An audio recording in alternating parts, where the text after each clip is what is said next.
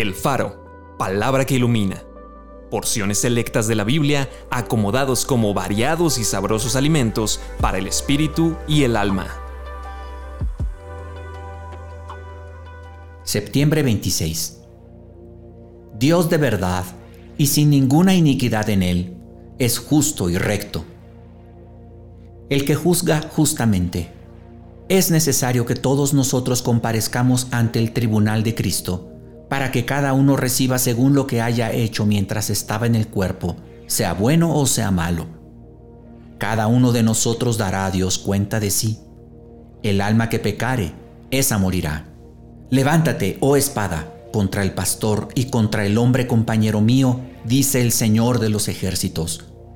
Hiere al pastor. El Señor cargó en él el pecado de todos nosotros la misericordia y la verdad se encontraron, la justicia y la paz se besaron.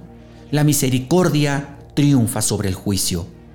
La paga del pecado es muerte, mas la dádiva de Dios es vida eterna en Cristo Jesús, Señor nuestro. Dios justo y salvador, ningún otro fuera de mí.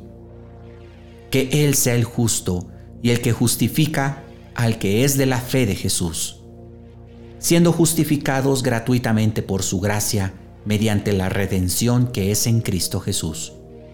Acompáñame a orar. Dios justo y recto, según tu justicia, tu santidad y tu rectitud, yo merecería el infierno.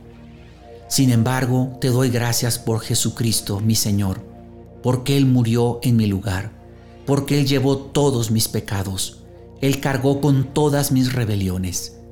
Te doy gracias, Señor, porque aún antes de que yo naciera, tú sabías que yo iba a pecar. Por eso enviaste a Jesucristo. Señor, tu justicia se cumplió en Él.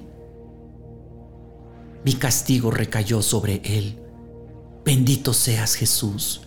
Te agradeceré por siempre. Gracias Padre por Jesucristo. Amén.